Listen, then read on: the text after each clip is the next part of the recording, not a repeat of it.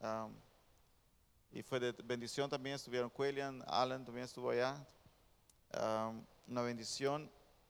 Y hoy seguimos, amén, con nuestro servicio de domingo, eh, primer domingo de septiembre. Y bueno está en la casa de Dios, amén. Dios siempre tiene una palabra para su pueblo. Dios siempre ah, comunica a nosotros su palabra. Y hoy ah, continuaremos eh, en, nuestro, en nuestra serie de Hechos. Estaremos viendo Hechos capítulo 17, versículo 16 a seguir.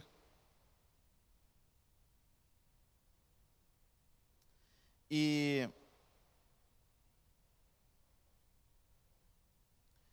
veremos el versículo 16 y 17. Ah, bueno, eh, hasta el 18 y luego seguiremos masticando un poquito más ah, hasta, el versículo 34. Pero vamos a leer del 16 al 17 en este momento. Vamos a ponernos de pie, amén, para la palabra de Dios. Amén. ¿Todos tienen? Diga amén.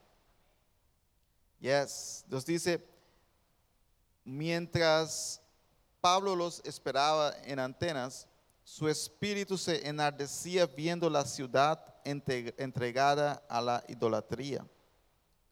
Así que discutía en la sinagoga con los judíos y piadosos y en la plaza cada día con los que concurrían y algunos filósofos de los eh, epicureos y los estoicos disputaban con él y unos decían, ¿qué querrá decir este palabrero? Y otros, parece que es predicador de nuevos dioses, porque les, les predicaba el Evangelio de Jesús y de la resurrección. Amén. Gracias Padre por tu palabra. Gracias, oh Dios, por lo que haces en medio de tu pueblo. Gracias, oh Dios, que tú estás aquí. Habla nuestros corazones, habla nuestras vidas en esta ah, mañana, Padre, en el nombre precioso de Cristo Jesús. Te adoramos, te exaltamos, oh Padre, para todos siempre. Amén. Gloria a Dios. Yes. Uh, quisiera pedir a mi esposa que se puede Aquí alguien está hablando de, no sé si es para la, iglesia.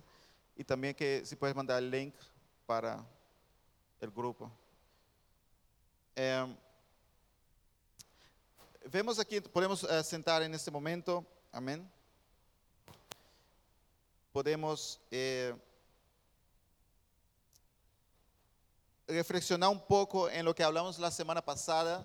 La semana pasada hablamos de de Berea, ¿no? Pablo fue, está allá en la parte que hoy en día es Grecia. Él está, estaba en Berea y él estaba predicando la palabra de Dios. ¿Y qué pasó? La gente escuchaba, los judíos que, que escuchaban él predicar, iba a la, Biblia a ver si realmente lo que él decía era bíblico. Y entonces estuvimos viendo cómo, cómo ver si las cosas son bíblicas o no y fue un mensaje muy interesante. Hoy, pero hoy Pablo sigue su viaje y hoy él llega a Atenas. Atenas, Atenas que es la capital de, qué país? A ver cómo son de su, su cómo se dice su geografía. Entonces, Atenas, la capital de Grecia hoy en día, y Pablo llegó ahí porque en Berea los judíos también empezaron a hacer alboroto para perseguir a Pablo y él tuvo que huir de Berea y entonces llega aquí a Atenas. Y mientras él llegó aquí, él llegó, él llegó sin Timoteo, sin Silas, o sea, estaba un poco ah, desacompañado, ¿no? Con pocas personas, no estaban sus, sus, pilares como Silas o Timoteo. Y él es, porque Silas y Timoteo quedaron en Berea para seguir enseñando los hermanos eh, la palabra de Dios, porque los judíos eh, no, eh, tenían, iban más contra Pablo, ¿no? porque Pablo tenía este conocimiento, Pablo ah, predicaba de una forma que, que la gente lo escuchaba y, se convertía, entonces ellos era, era, la persona que ellos atacaban más tanto, por eso él tuvo que huir pero Timoteo y Silas quedaron ahí un tiempo para enseñar a los hermanos allá en Berea. Y, y Pablo llega a Atenas un poco ah, solo y él llega y empieza a mirar a las personas ahí en esta capital, en esta ciudad de Atenas. Y vemos algunos puntos que podemos aprender hoy. Yo estaba estudiando este pasaje y, y- orando a Dios para ver qué quiere Dios hablar a nosotros. Porque um, a veces uno puede recibir un mensaje y ir a la palabra de Dios y buscar los, um, los versículos ¿no? para este mensaje. Pero eh, interesante es cuando tú lees un pasaje, tú dices, Dios, ¿qué quieres hablar a nosotros con este pasaje? ¿Qué quieres decir a nosotros? Y, leyendo este pasaje vino, vino a, a mí cinco Cs, cinco letras C, cinco C. Y vamos a ver estos cinco Cs en, en esta, en este pasaje. El primer C que hemos visto aquí hoy es compasión. Diga junto conmigo, compasión. Pablo llegó a Atenas y lo primero que vemos aquí es que él estaba mirando a las personas y su espíritu enardecía, tenía compasión por esta ciudad porque ellos estaban entregados a quién? A la idolatría. Amén. Como cristiano solo podemos tener una vida de evangelística, una vida eh, enfocada en el reino de Dios cuando tenemos compasión por las almas. Amén. Pablo tenía compasión. Dice aquí que su espíritu enardecía viendo la ciudad entregada a la idolatría. Y eso eran muchos dioses que habían allá. Tenían dioses para todo. Y, y ellos también eran muy de filosofía. Los griegos son conocidos, o tenemos muchos filósofos griegos conocidos en todo el mundo, ¿no? De aquellos tiempos o de antes, como Aristóteles, eh, Plato. Eh, y muchos más. Eh, muchos filósofos, filósofos en aquel tiempo. Y Pablo estaba ahí eh, con compasión de las personas. Y Pablo no se pone a criticar a ellos, ¿ah? porque él podía llegar ahí de, un- instante y empezar a decir, ustedes van, ah, son eh, idólatras, voy a destruir esos dioses, o, o empieza a hablar mal de ellos. No, lo primero que Pablo hace es que él está con compasión de ellos y él empieza a estudiar, a ver cómo puedo hablar a estas personas. Amén. Él tenía compasión por ellos y quería alcanzarlos. Y hasta ahora, hermanos, nosotros hemos visto en el libro de Hechos que se predicaba en las sinagogas, ¿no? Se predicaba en las sinagogas, pero aquí vemos que Pablo empieza a hacer dos cosas a la vez. Versículo 17 que hemos leído. Así que discutía en las sinagogas con los judíos y piadosos y en la plaza cada día con los que concurrían. O sea que él se ponía en la plaza ahí en, en- en Atenas a hablar con la gente de Cristo. Amén. Compasión. Cuando tenemos compasión por las personas, por las almas, no- estamos inquietos y queremos hablar a las personas de Cristo. Amén.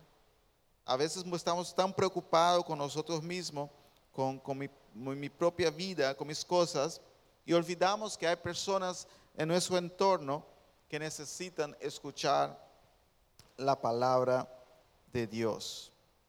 Ahora bien, es importante ver aquí que Pablo en la sinagoga predica de una forma y en la plaza predica de otra forma. Amén.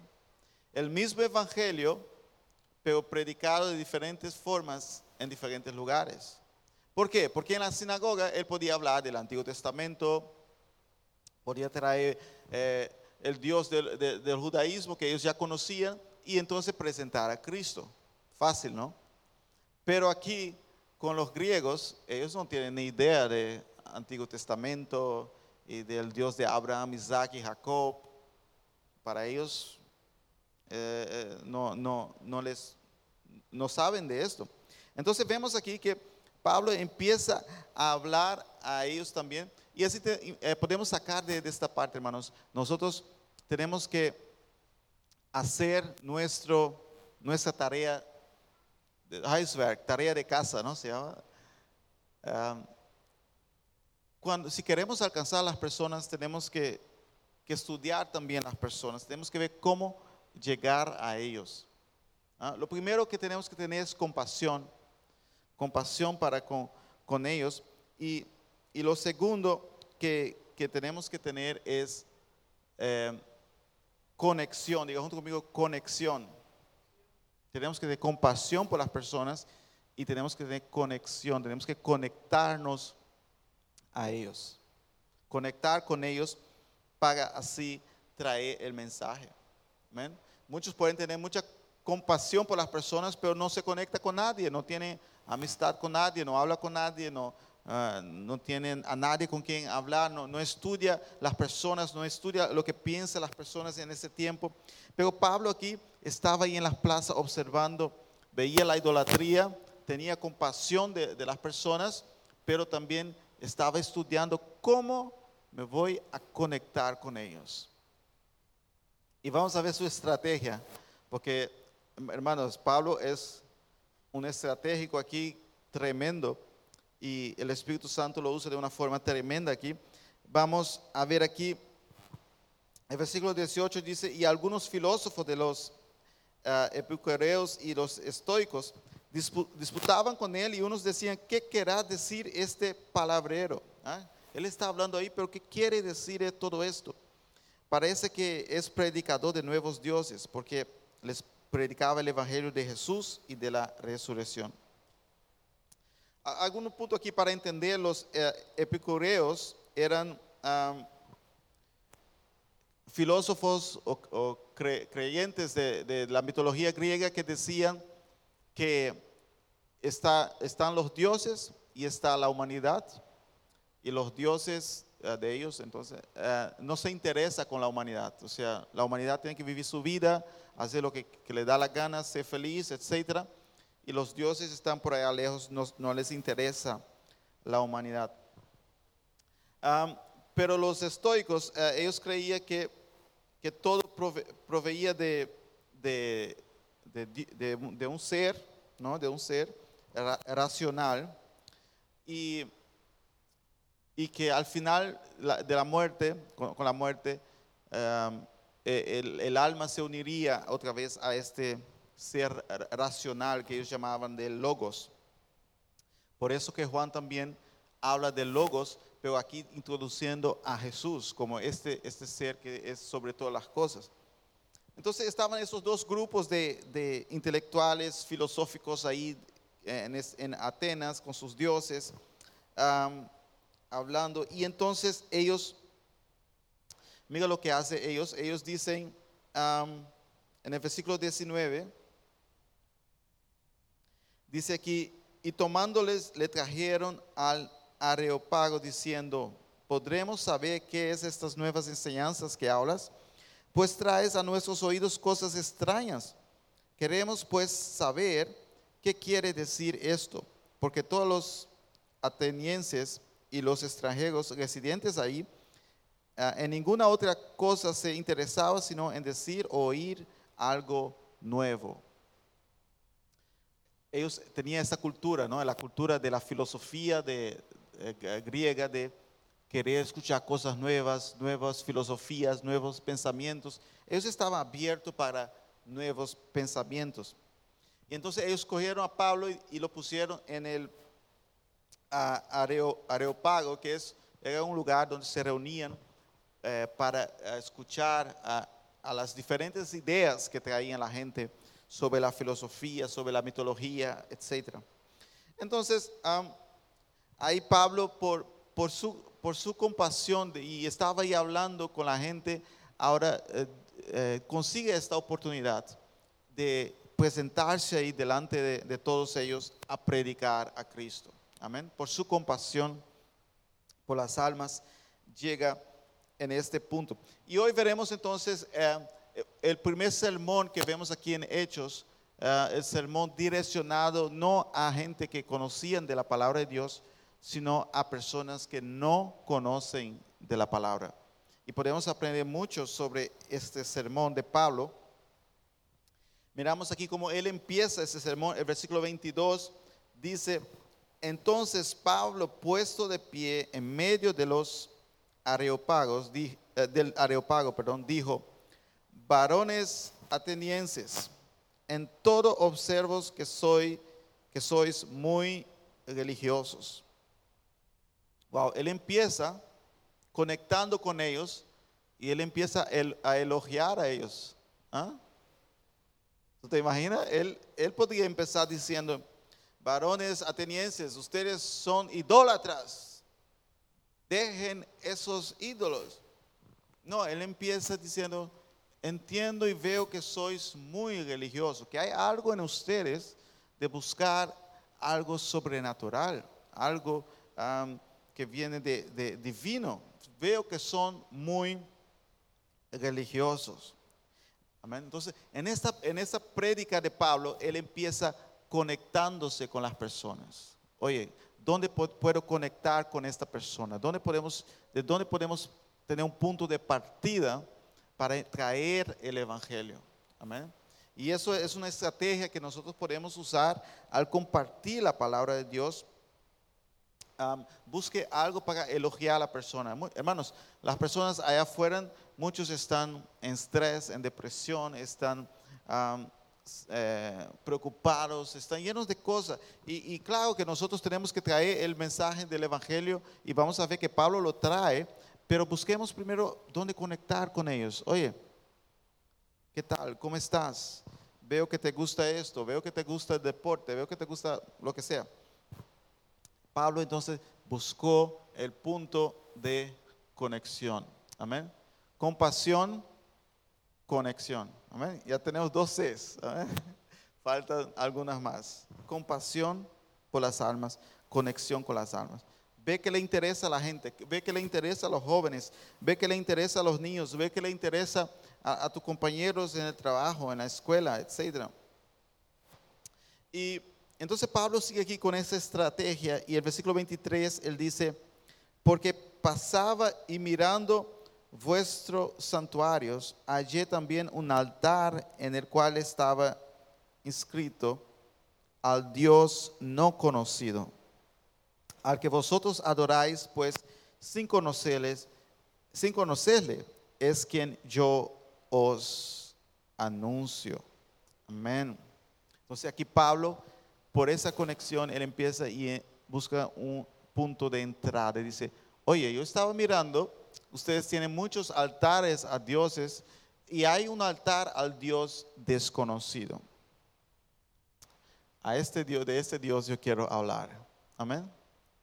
De ese Dios yo quiero hablar. Yo creo que en toda persona en este mundo, ellos tienen un altar a un Dios desconocido. Ellos tienen la necesidad de que algo que ellos todavía no conocen, algo que todavía ellos ellos anhelan tener un vacío. ¿ah? Ese altar estaba vacío. Hay personas eh, vacías. Ellos tal vez muestran diferentes dioses, diferentes pensamientos, diferentes filosofías, diferente ah, ah, estilo de vida, etc. Pero hay un altar ahí al Dios desconocido. Eh, hay un vacío en ellos. Hay algo que les falta. Aleluya. Hay algo que le falta. Y Pablo usó este, este, este altar ahí. Lo, ¿Por qué? Porque él hizo su tarea. Él, él, él no empezó a hablar por hablar. Él estuvo ahí andando en medio del altar, en medio de viendo, oye, hermanos, hoy en día, el otro día estábamos visitando una, un lugar y había una, una iglesia una iglesia católica donde tenía santos, ¿no? Y, la, y alguien dijo, ¿tú vas a entrar ahí? Y yo dije, sí, yo voy a ver la iglesia, ¿por qué no? Digo, no, pero hay santos ahí. No, no nosotros, hermanos, nosotros no tenemos miedo a nada. Nosotros somos hijos de Dios y, y, y, si entramos para conocer, para buscar estrategia, oye, yo veo que en tal iglesia hay un santo, tú sabes que ese santo, de ahí tú puedes hablar, tú sabes que ese santo eh, era así, así, y él nunca pensó que, que sería un santo, etcétera, porque él estaba adorando a Dios y él no adoraba a los santos. Un ejemplo, ¿no? Pablo estaba ahí en medio de, de los altares de los dioses griegos.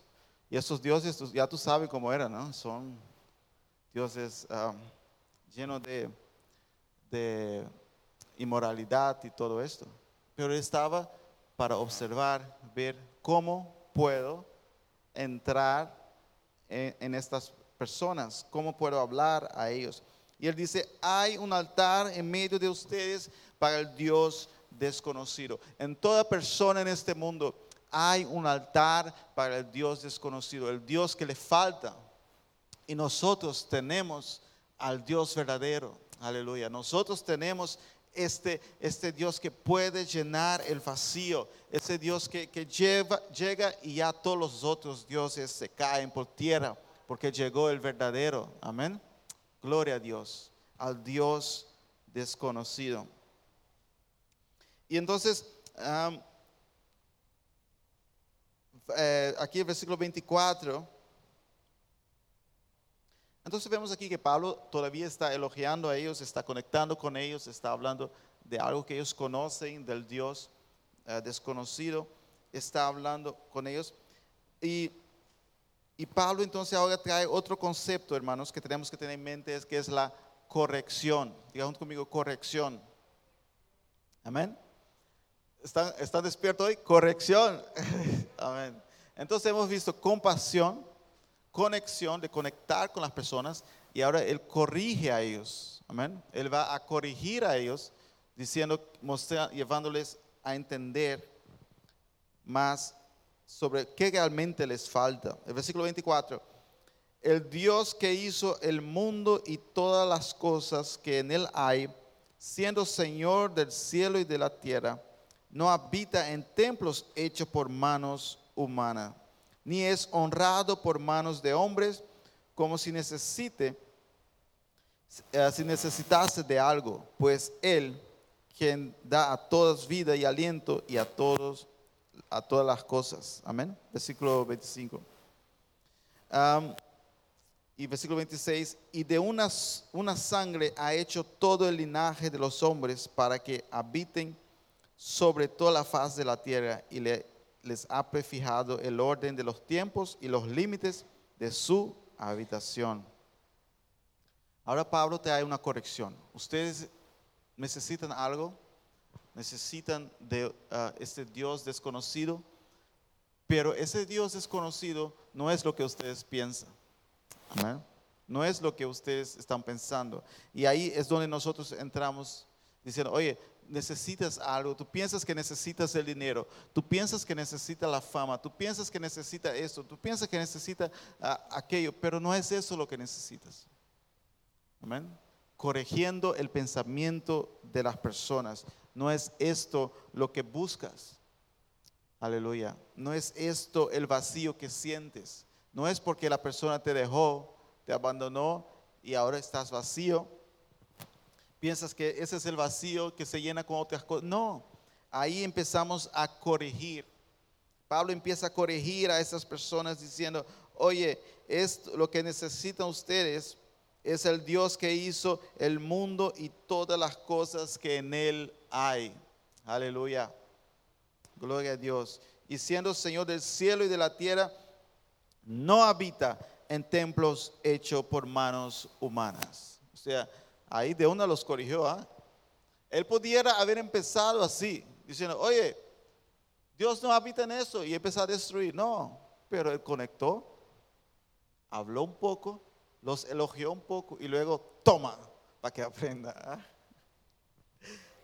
Qué estrategia, ¿no? qué, qué hombre tan sabio. Dios lo estaba usando ahí poderosamente. Y vemos aquí que él entonces empieza a decir, Dios no habita en esto. Y ni puede ser honrado por manos eh, de hombres, ah, porque él no necesita de nada. Versículo 25, Dios no necesita nada. Él es el que da aliento, Él es el que nos da. Nosotros necesitamos de Él. Amén. Hay que hacer la gente entender que somos nosotros que necesitamos de Él. Aleluya. Él no necesita de nada. Y hermano, ese, sermón es tan bello porque él todavía está hablando, está hablando el, eh, eh, el evangelio ya, ya empezó, pero no ha usado la Biblia, ¿ah? solo está ahí diciendo en forma general, porque la gente no conocía de la Biblia, está hablando ahí de Dios. Y el versículo 26 dice, y de una sola sangre ha hecho todo el linaje de los hombres para que habiten sobre la faz de la tierra y les ha prefijado el orden de los tiempos y los límites de su habitación. Oye, todos venimos de Él, todos fuimos creados por Él. Amén. Eh, eso ellos, ellos tenían ese entendimiento por la filosofía. Por eso Pablo trae eso también. Oye, todos fuimos creados por Él. Y Él ha puesto para que vivamos sobre la tierra. El viernes, ah, después del culto, estábamos hablando, ¿no? Que hay gente que, vive en países tan fríos como Siberia. Y hay otros que viven en países tan calientes como, no sé, como eh, los desiertos de, Irak y todo esto. Y hay gente para todo lugar del mundo. Ahí los, están los, esquimos en lugares tan fríos. Eso es Dios. Dios estipuló así, que habitásemos la tierra. Que habitásemos la tierra. Y por eso hay gente en toda parte del mundo. Cuando, cuando Cristóbal Colón llegó a, las Américas, ya había gente ahí. Él pensó que estaba descubriendo un lugar eh, vacío, pero ya había gente ahí. ¿Por qué? Porque desde el principio Dios estipuló así, hay que llenar la tierra, hay que ir por la tierra. Y los griegos entendían eso también por sus filosofías. Ahora bien, el versículo 27 dice, para que busquen a Dios si en alguna manera palpando pueda hallarle, aunque ciertamente no está lejos de cada uno de nosotros. Pablo dice aquí algo muy fuerte, dice que Dios ah, nos ha puesto aquí para que busquemos a Él y Él no está lejos de nosotros. Todo el mundo que realmente de corazón quiere encontrar a Dios, lo encuentra. Todo el mundo que realmente de corazón quiere encontrar a Dios, Dios se revela a esta persona. Dios le muestra, Dios le guía por caminos ah, donde él encuentra la salvación, encuentra a Dios. Entonces Pablo está diciendo aquí, hoy Dios quiere revelarse a ustedes. Dios quiere revelarse a todas las personas que están allá afuera. Dios quiere mostrar su grandeza. Dios no está lejos de ellos.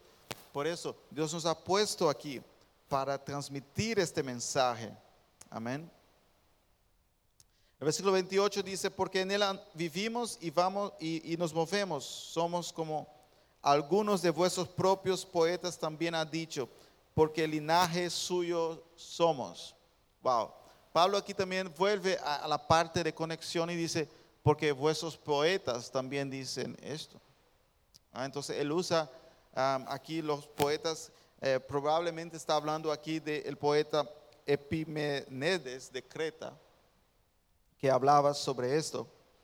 Entonces él va a lo que ellos entienden, amén. Y está hablando en, lenguaje que ellos puedan entender.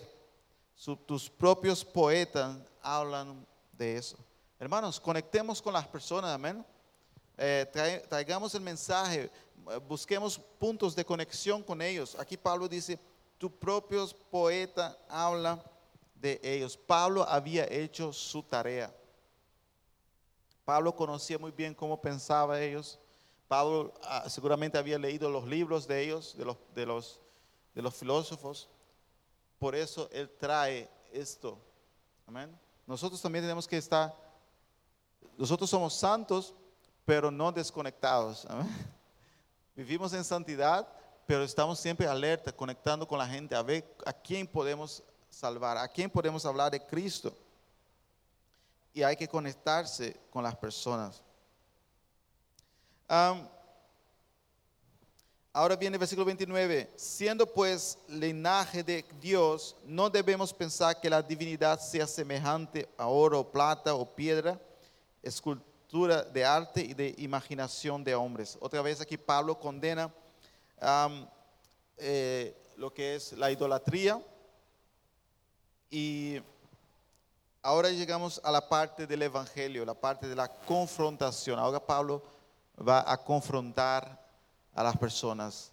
La cuarta C es confrontación. Digan conmigo, confrontación. El Evangelio siempre, siempre confronta a las personas. Amén. Al final, donde queremos llegar es confrontar a la persona con el Evangelio. Podemos hacer al inicio y puede que a veces funcione, pero esa estrategia que usó Pablo está muy buena. Primero conectar con las personas y luego confrontar. Amén. Entonces, ¿cómo confronta él aquí? Versículo 30. Pero Dios, habiendo pasado por alto los tiempos de esta ignorancia, ahora manda a todos los hombres en todo lugar que se arrepientan. Amén. Oye, tienes que arrepentirte. Tu vida está mal, tú estás lejos de Dios, estás en pecado. Tienes que arrepentirte.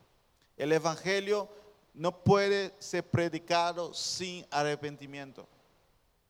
La gente tiene que arrepentirse de sus pecados. Tiene que abandonar sus pecados. Amén. Él dice aquí que Dios pasó por alto ese tiempo. Dios tuvo paciencia con la humanidad hasta llegar a Cristo Jesús. Dios pasó por alto todo ese tiempo, pero ahora es el tiempo de arrepentimiento. Veamos, por ejemplo, Romanos 3, 25, que nos dice, a Romanos 3, 25, a quien Dios puso como propiciación por medio de la fe en su sangre para manifestar su justicia a causa de haber pasado por alto en su paciencia los pecados pasados.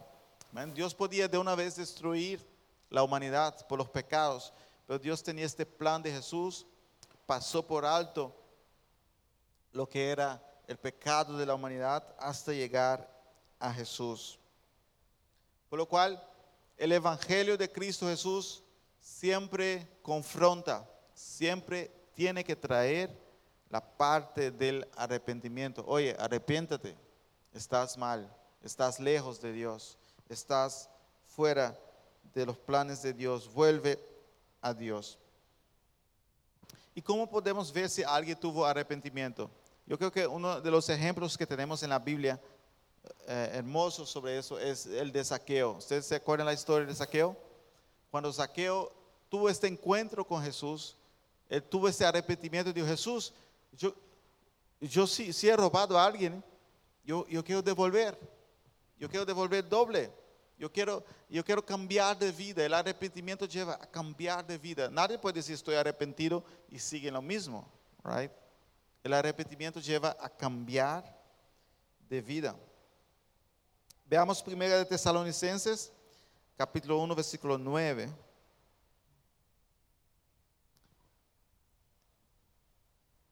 1 Tesalonicenses 1:9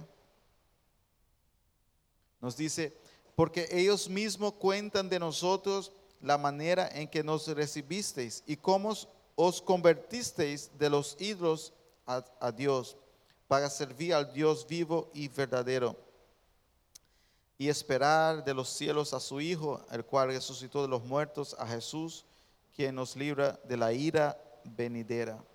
Amén. Aquí hablando de la de la conversión que hubo ahí en, en Tesalónica, donde ellos dejaron a los ídolos, se convirtieron, se arrepintieron de, ese tiempo y volvieron a servir a Dios, volvieron para servir a Dios. Hay que llegar a la parte de arrepentimiento. Y el versículo, eh, si volvemos a Hechos 17, versículo 31, dice, por cuanto ha establecido un día en el cual juzgará al mundo con justicia por aquel varón a quien designó, dando fe a todos con haberle levantado de los muertos. Yes. Oye, una cosa que no podemos faltar de decir en nuestras predicaciones del Evangelio es que viene un día de juicio.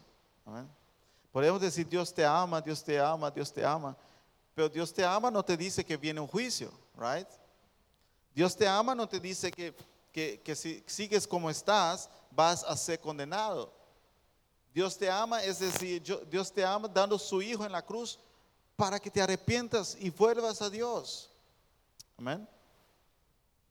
No podemos quedar solo en Dios te ama, hay que traer el juicio. Y Pablo aquí empezó, eh, conectó con la gente, habló con ellos bonito, ellos entendían de, la filosofía, ellos entendían que Pablo estaba hablando y luego Pablo dice, venga, arrepiéntanse porque viene juicio. Aleluya. Arrepiéntanse, viene juicio. Y él dice que el juicio viene por el que fue resucitado de los muertos, Cristo Jesús. Jesús juzgará. Jesús juzgará. Y cuando Jesús venga a juzgar, hermanos, no es este Jesús que venía ahí y, estaba ahí entre la gente, que, que lo dejaban que crucificar en la cruz. No, cuando Él venga a juzgar, ya es, la cosa es diferente. Ya es el Jesús todopoderoso que tiene toda autoridad y viene a juzgar los pecados de la gente. Ya ahí no hay segunda oportunidad. La oportunidad es ahora arrepentirse, volverse a Él. Aleluya. Gloria a su santo nombre. Entonces Él habló aquí, entonces la gente se asustó, right? Porque cuando tú hablas de juicio, tú hablas que Jesús resucitó de los muertos, la gente se asusta. Hasta, hasta aquí iba bien, pero aquí la gente se asusta. El versículo 32 aquí de Hechos 17 dice, pero cuando oyeron de la resurrección de los muertos, unos se burlaban y otros decían, ya te oiremos acerca de esto otra vez. ¿Por qué, hermanos? Porque cuando nosotros predicamos a Jesús y decimos que Jesús resucitó de los muertos y que hay que arrepentirse, eso significa que tienes que cambiar de vida. Eh, la persona es confrontada a, cambiar de vida. Tienes que cambiar de vida tienes que dejar eh, todos esos ídolos, tienes que volver a, Cristo. Entonces la gente dice, bueno, yo no quiero esto. ¿ah?". Uno se empieza a burlar, otros dicen, bueno, después, algún día después ah, haré la decisión, porque el Evangelio de Cristo confronta a las personas. Hay que tomar una decisión y la gente no quiere tomar esa decisión. Pero nosotros llegamos a la quinta C, donde hay conversión. Siempre alguien se convertirá. No sabemos cuántos, no sabemos cuándo, pero alguien se convierte. Versículo 33 dice, y así Pablo salió de medio de ellos, mas algunos creyeron. Aleluya. Juntándose con él, entre los cuales estaban Dionisio, el Areopagita, una mujer llamada Damaris y otros con ellos. Amén. Oye, predicó, parecía que no había frutos, eh, se burlaban de él, pero algunos creyeron.